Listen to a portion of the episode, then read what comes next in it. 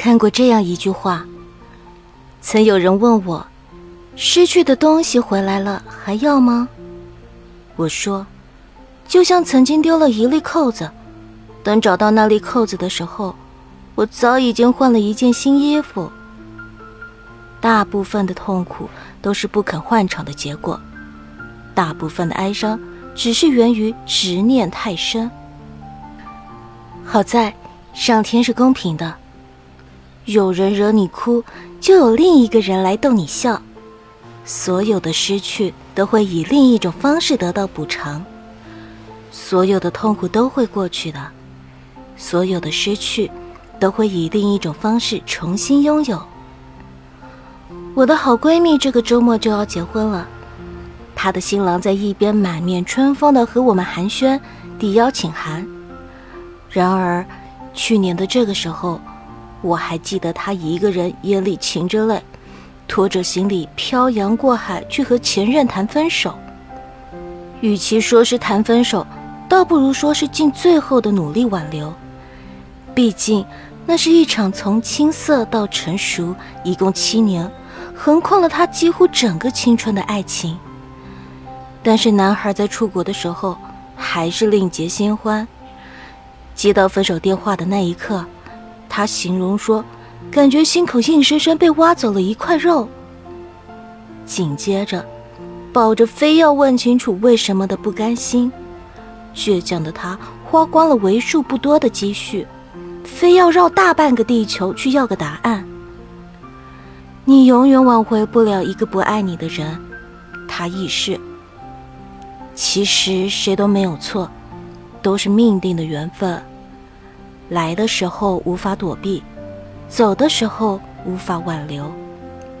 他跟你终究不合适，就像三十七码的鞋遇上四十二号的脚一样不合适。不怪鞋，也不怪脚。回来的时候，他在飞机的角落里泣不成声。原以为此生不会再爱，但兜兜转转，还是遇上了一个更好的人。能走开的都不是最爱，走不开的是命定。好在，当我绝望的以为此生不会再爱，转角还是遇到了另一个人。你觉得心口扎上一刀，痛得快要死去时，时间还是将它治愈了。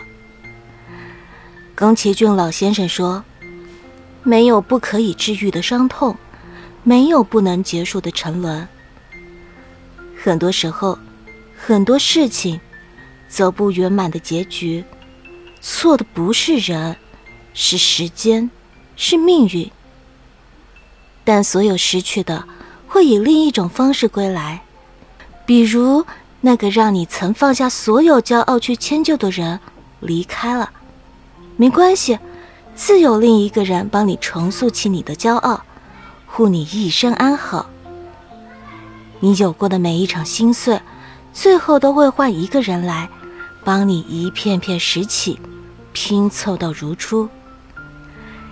就像张小娴说的那般，总有一天，你会对着过去的伤痛微笑，你会感谢离开你的那个人，他配不上你爱，你的好，你的痴心，他终究不是命定的那个人，幸好他不是。其实，生命本身就是个在不断失去与不断得到中循环往复的过程。往往你以为是失去，回过头来看，都会发出“幸好当初没有”的感叹。甚至当你被逼到绝境，不得不放手一搏时，不远的将来，你也会感恩当时没有死于安逸。你以为的失去。其实不过是为了迎接你一种得到，只是只有到最后关头，你才会恍然大悟，生命到底给你布下了什么套路。比如那个塞翁失马的故事，塞翁的马走失了，邻居们都来宽慰他，塞翁则笑笑说：“丢了一匹马，损失不大，没准儿还会带来福气。”过了没几天。丢失的马不仅回家了，还带回了一匹骏马。大家纷纷来向塞翁道贺，塞翁反倒一点高兴的样子都没有，忧虑地说：“白白得了一匹好马，不一定是什么福气，也许惹出什么麻烦来。”结果，没几天，他的独生子就因为骑他那匹骏马摔断了腿。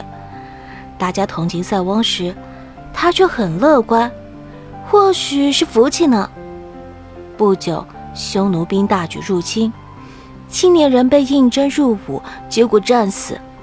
然而，塞翁的儿子因为摔断了腿不能入伍，逃过一劫。很多事情自有天机。你看不透天机，但是与其在那种困境中垂头丧气、一蹶不振，还不如振作起来去寻找新的可能。抱着积极乐观的心态，不畏艰难险阻，或许一个转身，你就撞上机遇了。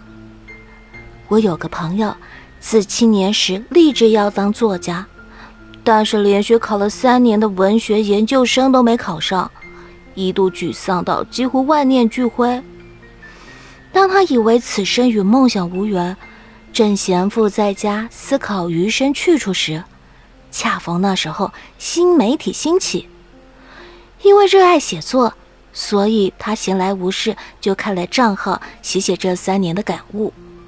结果赶上了风口早班车，加上扎实的文学功底，文字和经历都引起很多人的共鸣。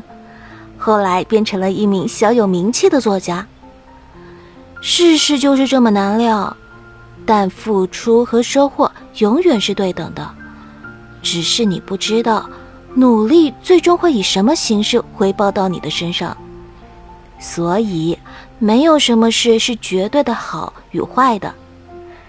人生就像个万花筒，有时候换个视角就可以看到不一样的风景。换个角度看问题，柳暗花明又一村。作家耿帅说过：“生活还没有教会我们一笑而过的本领，我们还是会一次次的摔倒，只是不会再那么害怕疼痛了。没有了软肋，也就不需要铠甲，爬起来拍拍土，继续向前走，伤口总会愈合。其实，在成年的世界。”没有谁是容易的。